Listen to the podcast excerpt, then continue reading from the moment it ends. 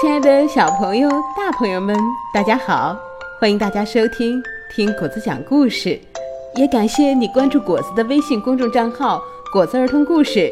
当然了，也可以加我们的微信二六幺三九六零二八留言给我们。那今天我们给大家带来的故事是《卖火柴的小女孩》。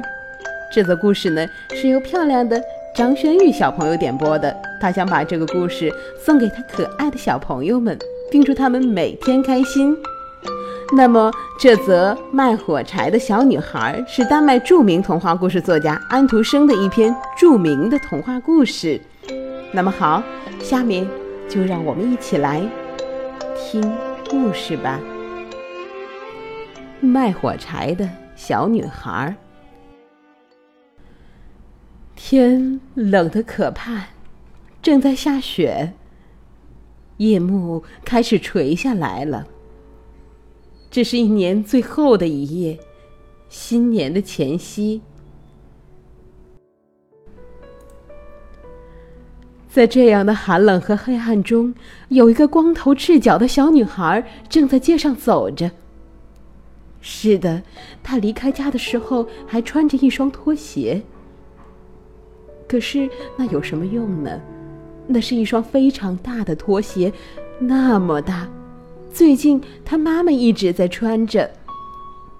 当他匆忙地穿过街道时，两辆马车飞奔地闯过来，弄得小姑娘把鞋跑落了，有一只怎么也找不着，另一只被一个男孩捡起来拿着跑了。他还说，等他将来有了小孩的时候，他可以把它当做摇篮来用。现在，这个小姑娘只好赤着一双小脚走，小脚已经冻得发红发青了。她有许多火柴包在一个旧围裙里，她手里还拿着一把。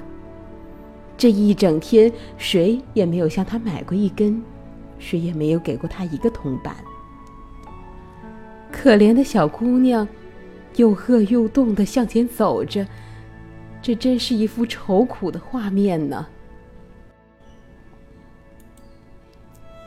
雪花落在她金黄的头发上，头发卷曲的铺散在她的肩上，看起来非常的美丽。不过，她并没有想到自己的漂亮。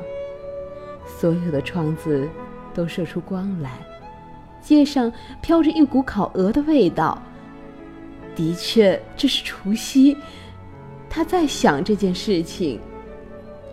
小姑娘不敢回家去，因为她没有卖掉一根火柴，也没有赚到一个铜板。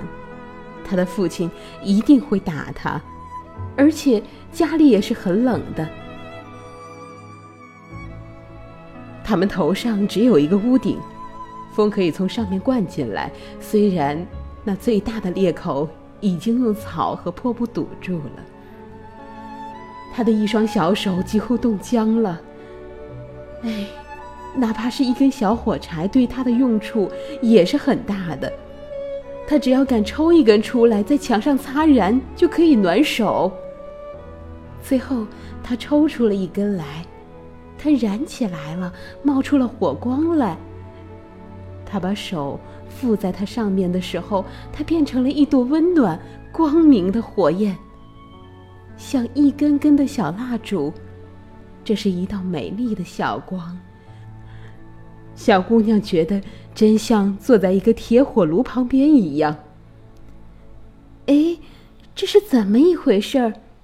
小姑娘刚刚伸出她的一双脚，打算在它们上面暖一下的时候，火焰忽然就熄灭了。火炉也不见了。他坐在那儿，手中只有烧过的火柴。他又擦了一根，它燃起来了，发出光来。墙上有亮光照着的那块地方变成了透明的，像一片薄纱。他可以看见房间里的东西：桌上铺着雪白的台布，上面有精致的碗盘，填满了梅子和苹果，冒着香气的烤鸭。更加美妙的是，这只鸭子从盘子上跳了起来，它背上还插着刀叉，蹒跚地向小姑娘走来，一直呀走向这个穷苦的小姑娘。这时，火柴熄灭了，她面前只有一堵又厚又冷的墙。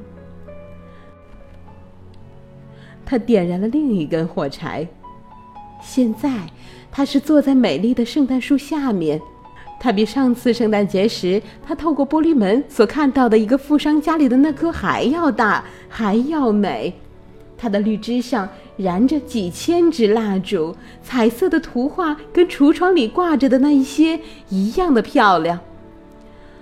这个小姑娘把两手伸过去，可是火柴熄灭了。圣诞节的烛光越升越高。他看到他们现在变成了明亮的星星，这些星星一颗颗落下来了，在天上划出一条长长的红光。现在，又有一个什么样的人去天堂了呢？小姑娘说：“因为她的老祖母这是唯一的一位对她好的人，但是现在已经去世了。她曾说过。”天上落下一颗星星，地上就会有一个灵魂去上帝那儿。小姑娘在墙上又擦了一根火柴，她把四周都照亮了。在这光亮中，老祖母出现了，她显得那么光明，那么温柔，那么和蔼。母。小姑娘叫起来：“啊，请把我带走吧！我知道这根火柴一灭掉，您就会不见了，您就会像那些温暖的火炉、那只美丽的烤鸭、那棵美丽的圣诞树一样不见了。”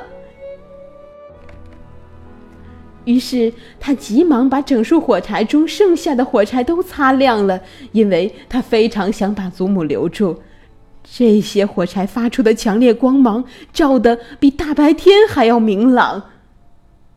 祖母从来没有像现在这样显得美丽和高大。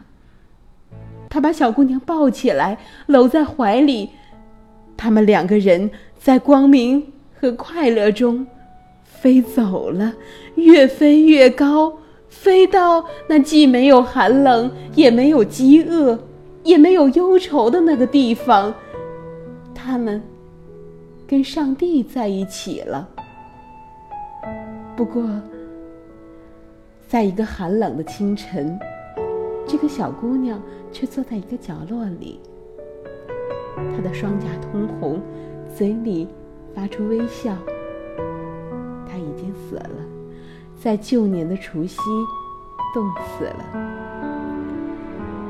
新年的太阳升起来了，照着小姑娘的身体，她就坐在那儿，手中还抱着火柴，其中有一沓已经差不多烧光了。哦，她是想给自己取暖一下吧？路过的人们看到后说，可是谁也不知道。他曾经看过那么多美丽的东西，他曾经是多么快乐的跟祖母一起走到新年的幸福中去。好啦，我亲爱的小朋友们，《卖火柴的小女孩》是一则非常经典的童话故事，在我们很小的时候，我们的父辈们就讲给我们听。每个故事它所讲述的内容是不同的。带给我们的意义也是不一样的。那么，从这则故事里边，你们又听到了什么呢？欢迎你给果子留言，分享给我你的感受。好了，朋友们，咱们下期再见。如果您想听更多更好听的故事，欢迎您关注我们的微信公众账号“果子儿童故事”，也可以加我的微信：二六幺三九六零二八。朋友们。再见啦。